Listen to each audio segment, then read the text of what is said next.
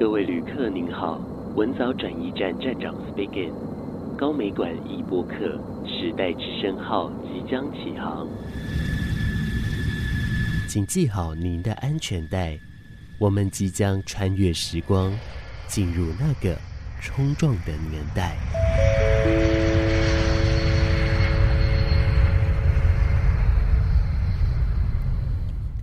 各位听众朋友好，欢迎你继续收听时代之声文藻转驿站的 Podcast 节目，我是马氏。我们在现场要邀请到创造台湾奇迹的人庄明奇老师，庄明奇老师好。哎，马氏你好，各位听众朋友大家好。讲这个呃，创造台湾奇迹，不只是真正的那个 miracle 的奇迹，而是老师真的做出了一只鸡，我觉得是非常珍贵的艺术品。今天我们在录音室当中也非常有幸能够看到今天的主题，我们要讲的就是台湾土。土鸡这一段，我觉得在台湾艺术史上近乎是消失的一个时代，但它好重要。网络上真的没有任何东西呢？没有。呃呃，所以老师，您看到我想要仿这个主题的时候，您的感受怎么样？我吓一跳，怎么会找到这只鸡呢？觉得蛮意外的。原先呢、啊，我是设定说我们可以谈一些老师过去的创作等等的，慢慢的，然后爬树爬树说，哦，有台湾土鸡这件事，嗯、所以我就再去做了确认啊，去查证，才确定、嗯。但我没有料想到的是，我今天看到了本鸡，所以我们今天很幸运哦。对对对，对，对，但是因为现在这一只鸡啊，我从原远的来看，它看起来应该就是里面是有一些支架，然后用报纸去做糊起来，对，糊起来，然后外面再做一些啊多媒材的彩绘跟钢丝的一个运用嘛，所以看得出来，老师您的创作的方式是就是非常的具有多媒材，又非常具超现实性。大家如果上网搜寻庄明奇老师的名字，你会看到一则新闻，不止一则，很多则。就讲到老师用十六个货柜屋打造出了一个庄明奇美术馆，那这个就是坐落在了屏东的潮州这个地方。为什么您会选择要在潮州用这十六个货柜屋来做美术馆？我是高雄人，而且我家就在文藻附近，我在那边出生的。我初中的时候我就立定志向，我要当艺术家了。念高中对我来讲是一个很大的转折，我必须要找到一个让我很心仪，或是我。觉得非常棒的老师，我再去跟他做学习，我就找到潮州那边有一家制程商工，然后里面有一位老师叫张文清，很认真又很有才华的一位老师。大大部分都会北上去练复兴商工，我是南下去潮州跟他学画。啊，后来因为因缘际会，我必须要在。我必须要找一个工作室，而且有期限的。我必须要三个月把它盖好。我那个是很大的时间上的压迫，所以我马上就在潮州找到一块地的时候，我马上决定要怎么盖。因为过去我对货柜我就相当了解，因为我经常拖着一只货柜从南到北这样当我的工作室，把所有的贵重的东西都放在货柜里面，到了地方然后再把东西拿出来就地在那边创作。因为这个缘故，我对货柜相当了解。我们使用的货柜都是淘汰下来的，大部分都是坏掉的。那货柜我看过很多，再怎么坏的话，它的支架都直直的。我发现它的支架是那个钢的程度。是非常高纯度的钢，所以啊，我就觉得说货柜我可以拿来盖房子，然后一般货柜都是横着放着，对，我把它立起来，立起来盖。那立起来的时候，很多铁工或是搞建筑的，他们就不敢了。然后后来就有一个建筑师的朋友，他把这个概念给一个结构工程师，算他的结构的，他把那个货柜的结构算一算，他说可以。建筑师才敢做，然后很快的就盖起来了，而且盖得蛮大的。所以我们看到了一个艺术美术馆的变形金刚，哎，对，立起来是我第一个立起来的。后来的话，屏东也有一家立起来，高雄也有，嗯，那个宜兰也有，就是就很多，就这样也也蔓延开了。是。老师，那个，因为我们在网络上有看到说，您在那个或美术馆盖完之后，其实很多学生啊，或很多团体都有去朝圣，都有去参访等等的。他们普遍看到的想法是什么？哦，那个货柜怎么可以这样盖？怎么可以盖成这样？就好像那一条船一样。我其实我在看网络照片，我比较有印象的哦，就是它外观很漂亮嘛。对、嗯。但我更有印象的是里面，因为它里面完全没有让我感觉像货柜屋，你知道吗？它就让我觉得很像我在那种美剧啊，或者是我就很向往去啊、呃、国外生活的那种艺术学校，它里面会有那种彩绘地板啊，对对对对对，或者是那种楼梯等等的，对，非常非常漂亮。这些也是老师您自己去亲手去做的吗？对呀、啊，那地板上面也是我亲手画的啊，啊。这些全部就是三个月完成哦。嘿，对。老师，你这三个月有睡好吗？对，没有，时间非常紧迫。对，是当时为什么会被要求要三个月内要完成？这个说来话长。好，那我们今天先不说。对对。其实除了这个之外啊，呃，我们还会看到就是老师过往的一个记录，因为老师大部分在啊、呃，我们看到的创作哈，其实我有一个很有印象，就是有一个看起来像是一个脚掌。但是它的脚趾甲很长，嗯，我就觉得好有趣，因为它上面还有做一些图腾的一个撰写啊等等，我就觉得好漂亮，嗯，它让我印象非常深刻，它就让我想说，哎、欸，这很像是我们在现代来说，我们可能会有的一个。样貌，那不论说是一个呃病态的样貌啊，或者是说它是一个相对我们需要经过这些文字的修饰，我们才会完整的样貌等等，那都好。但是我觉得它是充满非常多遐想的。可是让人意外的是啊、呃，老师以前在大学时间读的是美术系，然后修的其实是水墨，对不对？对啊，完全是不一样的。为什么会想到说后来要做这样的一个主要创作方式？因因为我不懂得水墨。对啊，说到大学的话，是让我心很痛的。你知道为什么吗？考了八次的意思。对，考八年。哦，这个你也知道。有，我有查到。对对，对，考八年。对，然后我好不容易考进去之后，第一天我就失望了，因为学校的教育非常保守。不准这样，也不能那样，不能那样。我就觉得创作是一件很快乐、很自由的事情，怎么限制这么多呢？甚至老师还会把你送去参展的作品，他把它剪掉。哦，我我就觉得这个太不尊重学生的创作了。早年的确有完全不尊重，对。然后老师可以把它剪掉。我就问说，那剪掉部分拿到哪里去？他说，老师怕你再把它接上去哦，已经把你丢掉了，那就已经没办法挽回了，对不对？嗯嗯嗯。我就把整幅画全部把它撕破，揉成一团，丢到垃圾桶。哦。后来这件事情，我是差一点被退学。我是一个相当直接，然后反应是很激烈的一个学生。那我我也知道这是我的毛病啊，但是我觉得我不能改。我一改的话，我的作品就没有个性了啦。我是这样觉得，对，是的确哈。我们在早年来说，我们会听到很多这样子的一个案例记录啦。因为啊，哦，在早期很多的一个情况，那甚至说，可能在当时时代背景下，我们时有耳闻会听到说。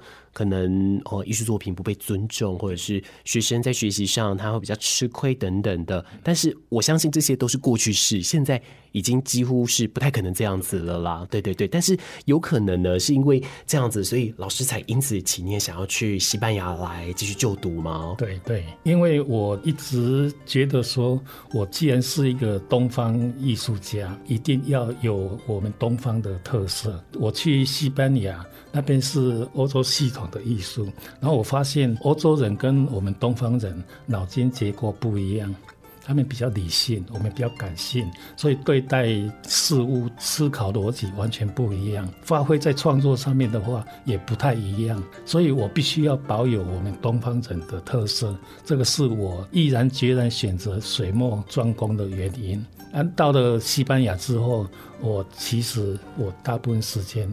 都不在学校。哎、欸，就我所知，老师当时是在马德里大学读美术系了。是的，是，所以那时候都在都在图书馆哦，图书馆还有那个美术馆。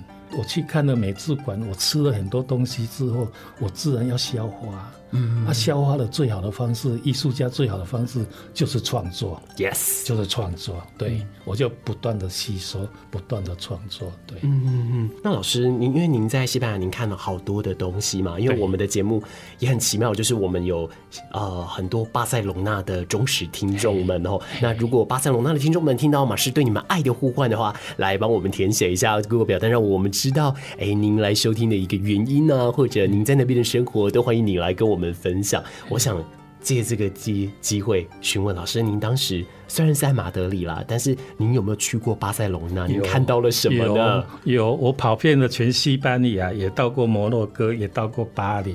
在巴塞隆纳那边，我发生一件非常狗腿的事情啊！怎么了？那个我看到那个高地的作品，我实在太感动，太感动了。我在那边破口大骂，破口大骂。对，而且我的偶像马上换人。我本来偶像是毕卡索。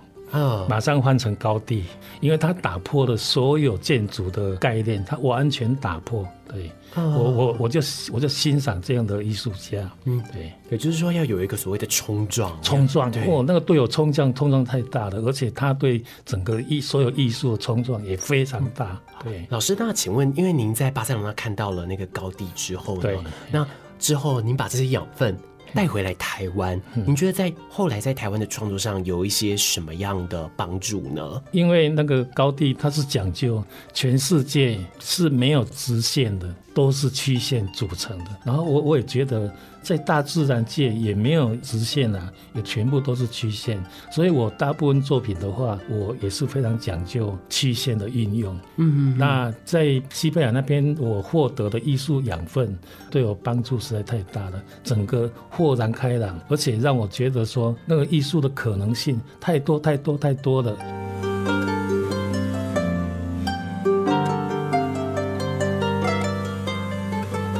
刚刚老师你有讲到说，其实高第认为啊，这世界没有直线，所以您的作品采用很多曲线的一个样貌。我们以南方作为冲撞之所，这个展览里面，哎，有一幅老师的作品叫做《眉眼间不能说的事》。这幅作品，我们拿它来举例好不好？因为我们我现在看到它，它其实的的确确就不是那么的直线，它是我觉得它相对抽象，它嗯蛮多复合式眉材，也有一些是有点凸出来的地方。那的确，我从上面没有看到任何的直线。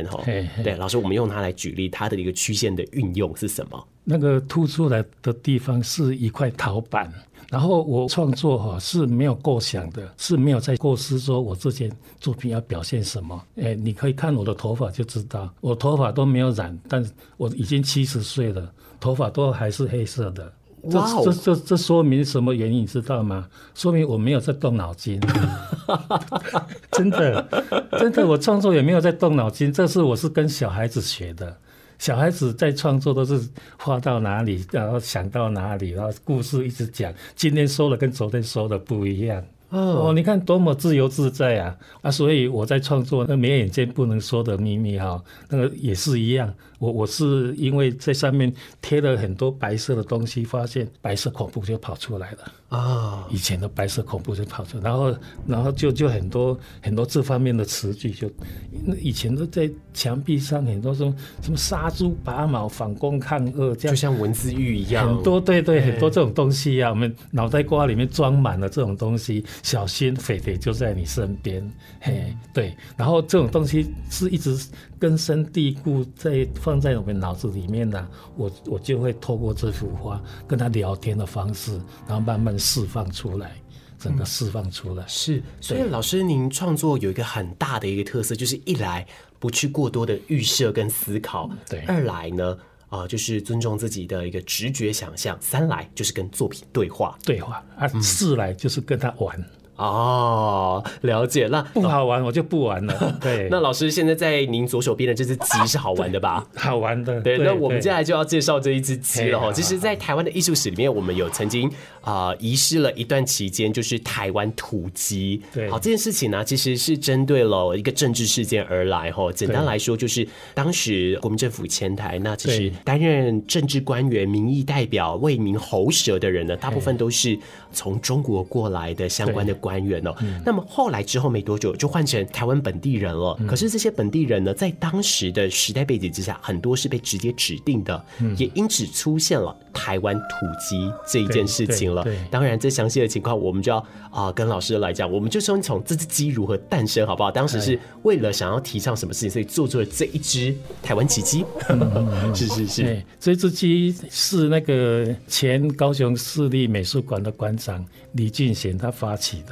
那个时候他当高雄现代化会的会长，然后他有了这个构想之后，有一次直接找几个人在川美艺术空间那边开会，开会就是说要怎么去把这个台湾土鸡展演活动把它表现出来啊。当然第一个要有主角啊，啊这个主角就是一只鸡呀。一只鸡要要代表我们高雄现代化协会出来竞选，当时为什么要用鸡去代表呢？因、欸、因为因为一般都是用人嘛。哦，然后都有一点点在讽刺，是了解。那我们就用比较嘲讽式的方法，就我们推出一只鸡。那这只鸡，因为因为李俊贤他知道我会做立体的作品，还要是一只台湾土鸡，还要会讲话，还要拍影片，那我就符合他这个条件，我就答应下来。回去花了一个礼拜的时间，就把它做出来。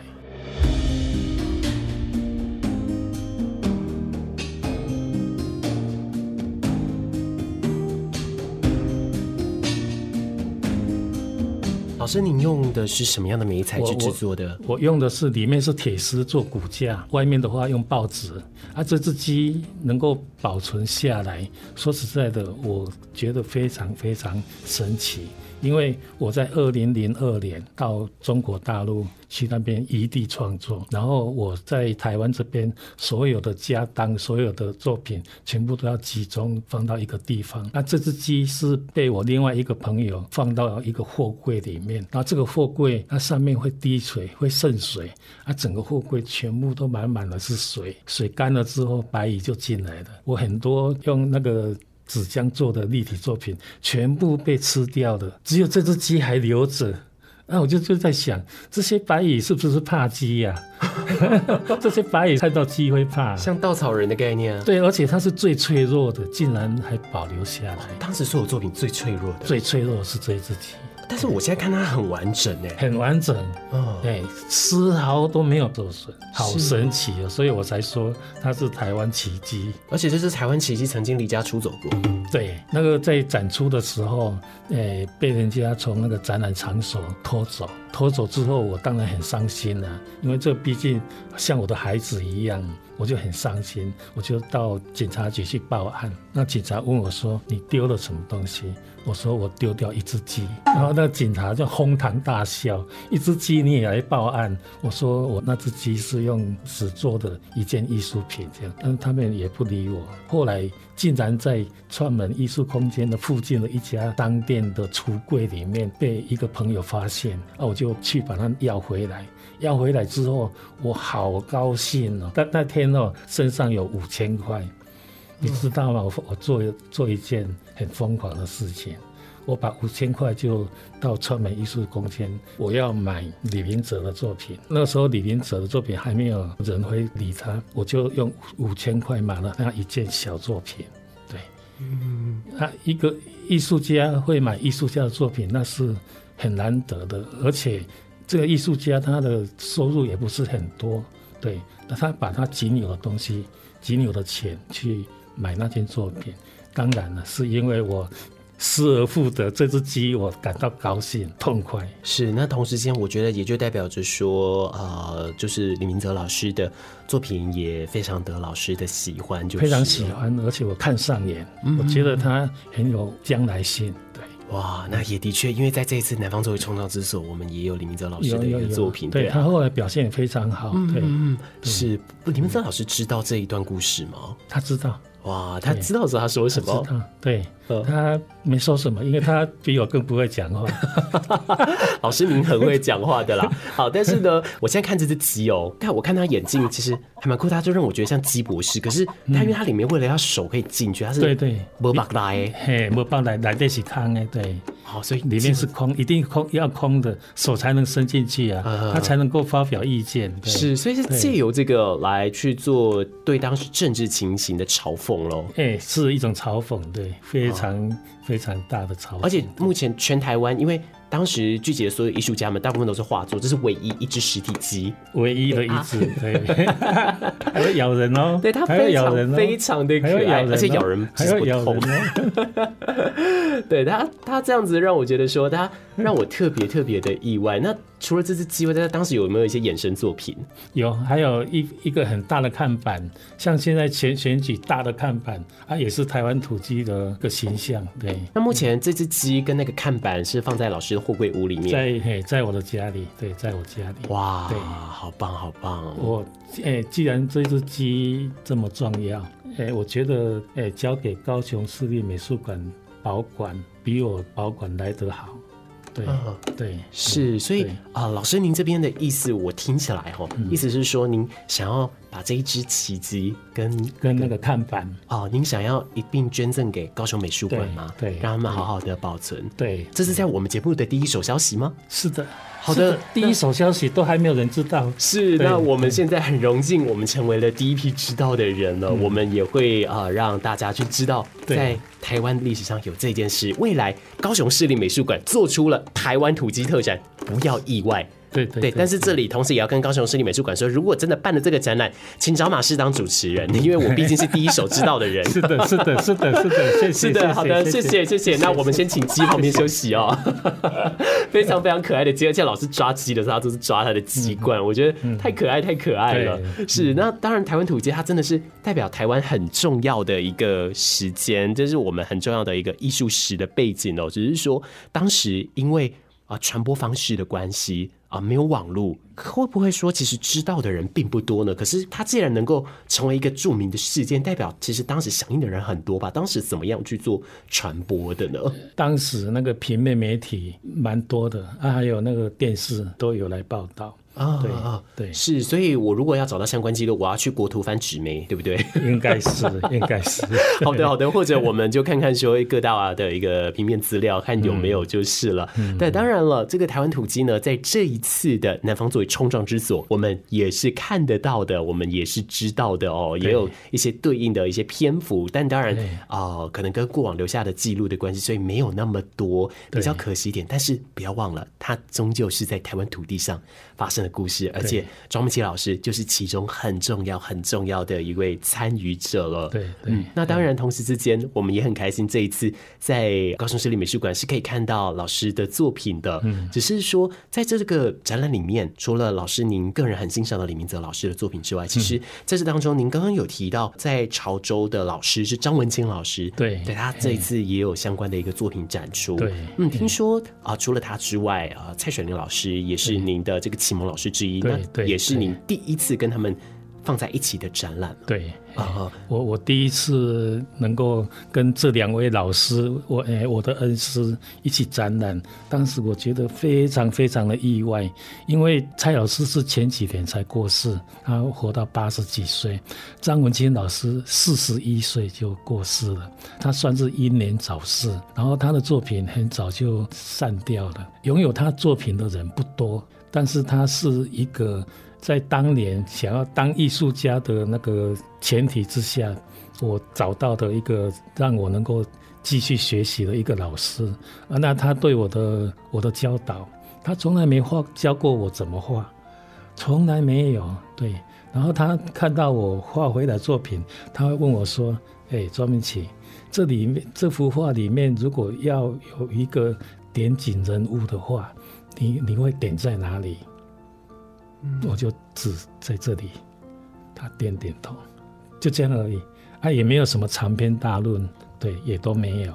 但是他很认真，他画完的画一定会拿到美术教室来给我看。啊，如果以一个专业艺术创作者来讲，他对我影响算是非常大的。我从西班牙回来就一直专业创作到现在呢，我都没有去学校教书哦。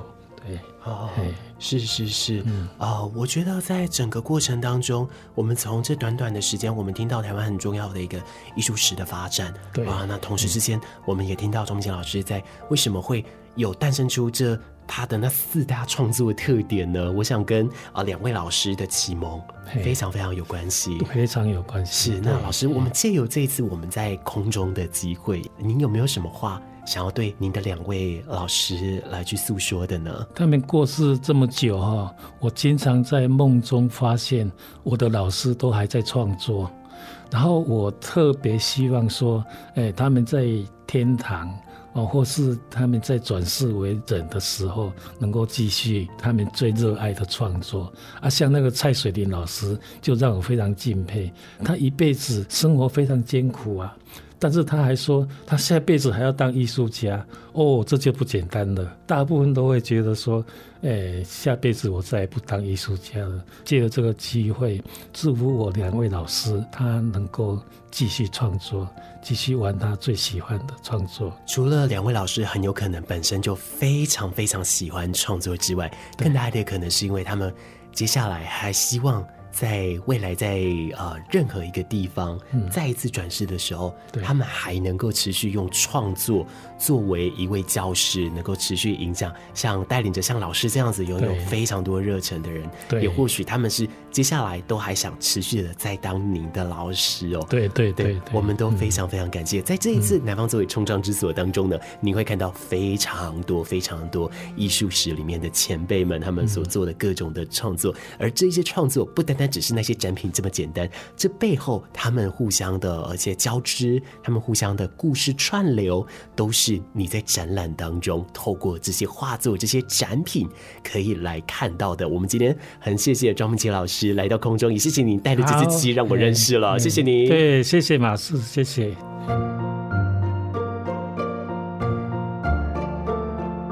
本节目由高雄市立美术馆与文藻外语大学传播艺术系共同制播，谢谢收听。南方作为冲撞之所的展览已经开始了，邀请您从即日起到二零二四年九月八号期间莅临高雄市立美术馆，与我们看见那些年的故事。我是马氏，我们下次见。